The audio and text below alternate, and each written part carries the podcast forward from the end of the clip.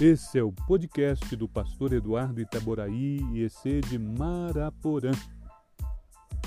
Uma abordagem revolucionária para a oração. É fácil enfocar a oração, nossa comunicação com Deus, dentro de uma perspectiva humana. Passamos a pensar em orar como se isso fosse uma máquina de refrigerante. Insira o pedido e em seguida espere a resposta. Podemos pensar na oração como uma forma de fazer Deus conformar-se com os nossos desejos, em lugar de nos levar a nos conformar com Sua vontade. A oração em si mesma é um ato completamente espiritual. E a oração efetiva opera dentro dos princípios revolucionários do reino de Deus. Deus, Deus descreve esses princípios para nós claramente em Sua palavra vez após vez, ele nos diz como devemos orar, sobre o que devemos orar e quando devemos orar. Orar é o primeiro recurso e não o último. Quando os crentes souberam que Pedro estava na prisão, eles disseram: Bem, precisamos de uma grande arma aqui. Estamos com um problema. O que vamos fazer? Vamos orar. Infelizmente, nem sempre esse é o primeiro recurso de que fazemos uso. Nós oramos depois de utilizarmos exaustivamente todos os meios de que dispomos para o nosso livramento. Oramos depois de se tornar claro que estamos completamente sem saída. Por exemplo, vamos dizer que você não tenha dinheiro suficiente para pagar suas contas. Se você for como a maioria de nós, primeiramente vai tomar emprestado o dinheiro de um cartão de crédito. Se já tiver ultrapassado o limite do seu cartão, com certeza ligará para um amigo pedindo-lhe o dinheiro emprestado. Se isso falhar, você naturalmente pode tentar pedir o dinheiro a algum parente. Então, finalmente, talvez, após ter tentado até os estranhos da lista telefônica, você relutantemente ore. A essa altura, o que você teria a perder. Mas e se você perguntasse a si mesmo: o que eu tenho perdido por não orar? A Bíblia diz: nada tendes, porque nada pedis. Tiago, capítulo 4, versículo 2, parte B. Estou convencido de que muitos cristãos não têm a provisão de Deus, não recebem a cura e não alcançam as bênçãos que desejam em suas vidas, simplesmente porque não têm pedido por isso. Não creio que Deus cure a todos, nem que Ele dará tudo o que você pedir. Mas muitos de nós estamos perdendo muitas coisas que Deus tem, simplesmente porque não pedimos. Orar não, não deve ser a nossa, o nosso último recurso, mas sim a primeira coisa a ser feita.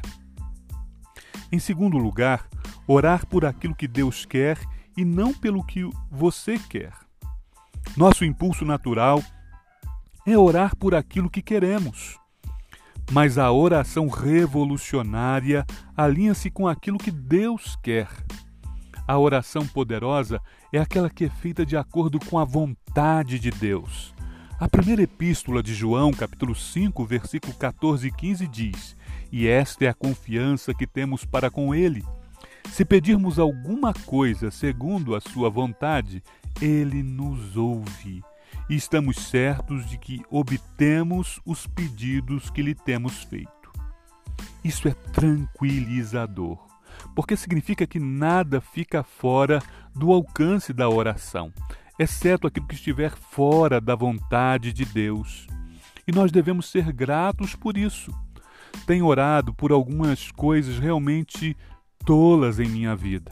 Sou grato a Deus por Ele ter desconsiderado esses pedidos e ter me respondido: Ó oh, Eduardo, esqueça, eu não vou fazer isso por você, eu amo demais. Então, o que devemos fazer é estar alinhado com a vontade de Deus. Como você pode aprender sobre a vontade de Deus? Seu propósito, seu caráter e mente, seu coração, seus planos, por meio das páginas das Escrituras. dedicando tempo para falar com Ele. Realmente não adianta orar a Deus pedindo-lhe alguma coisa que as Escrituras declaram ser imoral ou claramente fora da vontade divina. Por exemplo, vamos dizer que duas pessoas estejam num relacionamento licencioso. Essas pessoas não precisam se preocupar em orar para que Deus abençoe essa união, porque a Bíblia diz claramente: não adulterarás. Mas há certas coisas sobre as quais Deus nos diz que sempre podemos orar, porque elas sempre serão de Sua vontade. Por exemplo, ele nos diz que podemos orar por sabedoria. Tiago diz: Se, porém, alguém de vós necessita de sabedoria, peça a Deus, que a todos dá liberalmente, e nada lhes improspera e ser-lhe-ás concedido. Tiago 1, 5. Nós podemos sempre orar por sua provisão.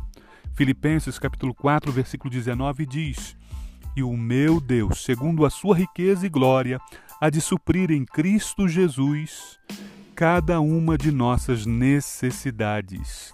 Este versículo não diz que Deus suprirá todos os nossos desejos se ele não atendeu a um pedido nosso, é porque nós não precisamos daquilo da maneira que pensávamos e como orávamos.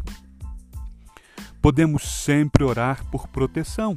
O Salmo 91, do 5 ao 7, nos garante: Não se assustarás do terror noturno, nem da seta que voe de dia, nem da peste que se propaga nas trevas, nem da mortandade que assola o meio-dia Caiam mil ao teu lado, dez mil à tua direita, tu não serás atingido. Orar não é ordenar a Deus que se ponha ao nosso redor. Ele não é o nosso secretário que está no céu. Orar não é mover Deus à nossa maneira, e sim mover-se à maneira de Deus. Esse é um conceito maravilhoso a respeito da oração. Quando você passa algum tempo em oração, Deus o leva a mudar sua maneira errada de pensar. E você passa a descobrir a alegria que decorre da oração que é feita de acordo com a vontade divina. Em terceiro lugar, orar intensamente, mesmo quando você não sente que deve orar. Lembre-se do que lemos em Atos 12, 5 oração constante era feita a Deus a favor dele pela igreja. A palavra constante não somente fala de uma oração regular, contínua, mas na língua original pode ser traduzido por intensamente ou mesmo com agonia. É o termo implica em esforço de alma, esticando-se ou estendendo-se à frente para realizar ou tocar em alguma coisa. Nosso impulso natural é nos acomodar. Podemos orar, Deus, tu podes fazer sim. Obrigado, amém. Ou Senhor, salva o mundo, amém. Mas a oração deve ser feita de maneira específica, direta e sincera. Senhor, hoje eu trago esta pessoa diante de, de ti. Minha oração é para que tu salves a sua alma. Oro para que lhes dê a percepção de sua própria necessidade de Jesus. Oro para que coloques cristãos em seu caminho, que lhe fale do Evangelho. Em quarto lugar, ore com persistência. Esse princípio está relacionado ao anterior. É fácil pedirmos alguma coisa com fervor e logo desistirmos quando não temos mudanças imediatas. Deus responderá às orações no seu próprio tempo e não no nosso. Ele já nos disse que é bom pedirmos incessantemente. De fato, na parábola da viúva que bateu à porta do juiz, Jesus está querendo nos ensinar que devemos ser persistentes. Ele diz: devemos sempre orar e nunca esmorecer. Lucas 18, versículo 1. Note que Pedro não foi liberto até a última noite antes da planejada execução. O Senhor adiou a sua resposta. Os cristãos estavam orando, porém nada estava acontecendo. Eles permaneceram orando e Pedro ainda estava na prisão, mas eles ainda permaneceram orando. E quando o tempo se cumpriu, Deus respondeu. Talvez você esteja orando, já por longo tempo, pela salvação de algum querido seu. Talvez já esteja orando há meses ou mesmo há anos. Continue orando, ainda que seja durante 30 anos. Não tome uma atitude medíocre, desistindo de orar ou voltando atrás. Esse tipo de oração nunca mudará o mundo, mas a oração persistente e fervorosa valerá muito no tempo de Deus. E isso é promessa. Em quinto lugar, ore com os outros e não apenas por e para você mesmo. Frequentemente, quando oramos, o nosso impulso é pensar em nossos próprios interesses. Quando oramos, o nosso impulso é pensar nos nossos interesses, mas a oração revolucionária busca outros para que compartilhemos com eles as nossas cargas e para que eles nos ajudem também a carregar as nossas. Oração constante era feita a Deus a favor dele, de Pedro, pela igreja. Há poder na oração unânime. É importante que a igreja ore em conjunto, em reuniões regulares, em outras reuniões ou em orações individuais. As pessoas da igreja precisam orar umas com as outras pelo mundo. Quando promovemos cruzadas, conferências, festividades, encorajamos as pessoas de nossa igreja a orarem juntos pelos incrédulos. Passamos um cartão entre elas e pedimos que cada uma escreva o nome de cinco pessoas não cristãs que elas conheçam. Aquelas pessoas se reúnem em grupo de três ou quatro e oram pelos nomes escritos no cartão. Por que isso é importante? Porque Jesus disse: Em verdade também vos digo, que se dois dentre vós sobre a terra concordarem a respeito de qualquer coisa que, porventura, pedirem, ser-lhe-á concedida por meu Pai que está nos céus. Mateus 18, 19. Nesse texto, Jesus não está simplesmente enfatizando a ideia de duas pessoas concordarem de uma maneira geral.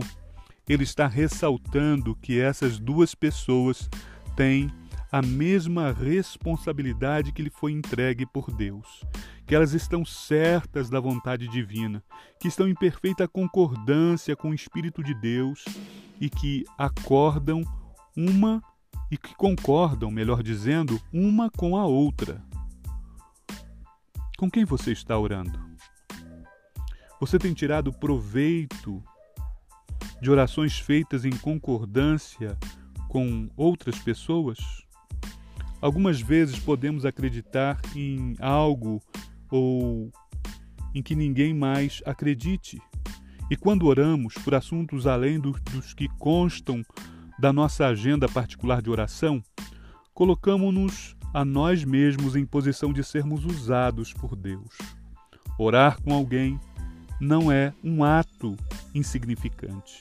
É uma das maiores coisas que podem e têm a oferecer a um irmão ou uma irmã em Cristo Jesus. Em sexto lugar, ore com fé em Deus, a despeito da resposta dele. Frequentemente confundimos a oração de fé, a oração de quem crê em Deus, com oração que espera alcançar uma resposta específica. E quando a resposta de Deus não é o que esperamos receber, nós nos perguntamos se temos fé suficiente. Duvidamos até de que Deus tenha realmente ouvido a nossa oração. Eu orei por um emprego na Microsoft e não consegui. É melhor que coloquemos a nossa fé em Deus e não naquilo que pensamos que deveríamos receber como resposta à nossa oração. Na história que citamos, Pedro parecia ter esse tipo de fé. Como nós sabemos, o versículo 6 diz que Pedro estava dormindo. Isso é assombroso.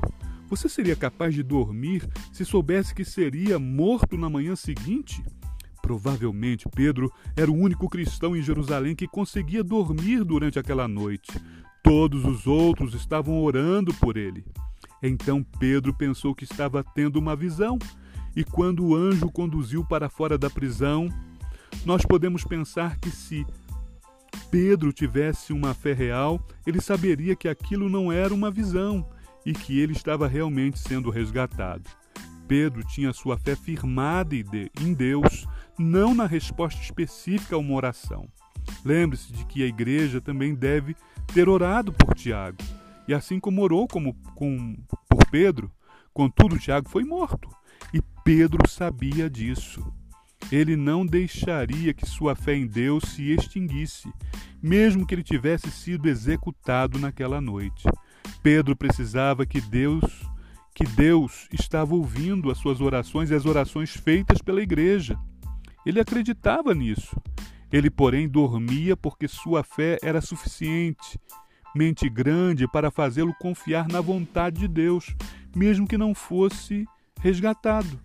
A verdadeira fé na oração depende de nossa confiança em Deus, em Sua bondade, em Sua justiça. Não depende da certeza que temos do que Deus está respondendo, uma oração específica e da maneira como Ele a está respondendo. Talvez exatamente agora você esteja enfrentando uma situação tão difícil que esteja levado a dizer: não há esperança. Não sei o que fazer. Ore. Mas eu simplesmente ore, leve sua oração a Deus. Reúna alguns amigos cristãos para orarem com você. Orem com fervor, com energia, orem continuamente. Não desista, você simplesmente não sabe o que Deus está fazendo. No começo dessa história, vimos aparentemente o todo-poderoso Herodes procurando destruir a igreja.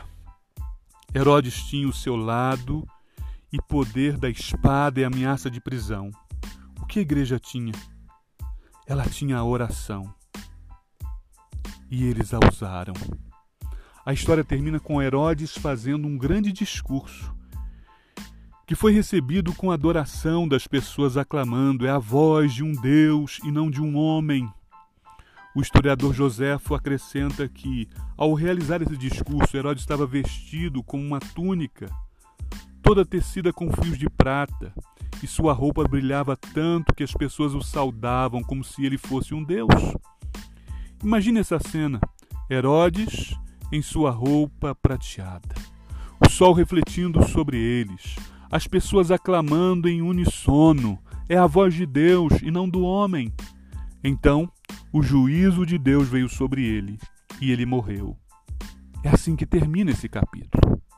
Veja como as coisas mudam. O capítulo começa com Tiago morto, Pedro na prisão, Herodes em triunfo termina com Herodes morto, Pedro livre e a palavra de Deus em triunfo. No final, a vontade de Deus sempre vence. Nada está terminado até que realmente termine. O tipo de oração que tinha lugar na igreja primitiva é o tipo de oração que nós precisamos hoje. Um milagre pode estar do lado de fora da mesma porta que parece ter sido fechada por Deus. A oração é a maneira pela qual nós podemos abrir a porta para alcançá-lo. Talvez você seja pastor de uma igreja e tenha visto a frequência da sua igreja crescendo. Você tem que orar sobre isso. Hoje, Deus quer fazer em nosso mundo, em nossas vidas, a mesma coisa que ele fez nos dias de Pedro. Ouça algum milagre batendo a sua porta? Que Deus abençoe sua vida.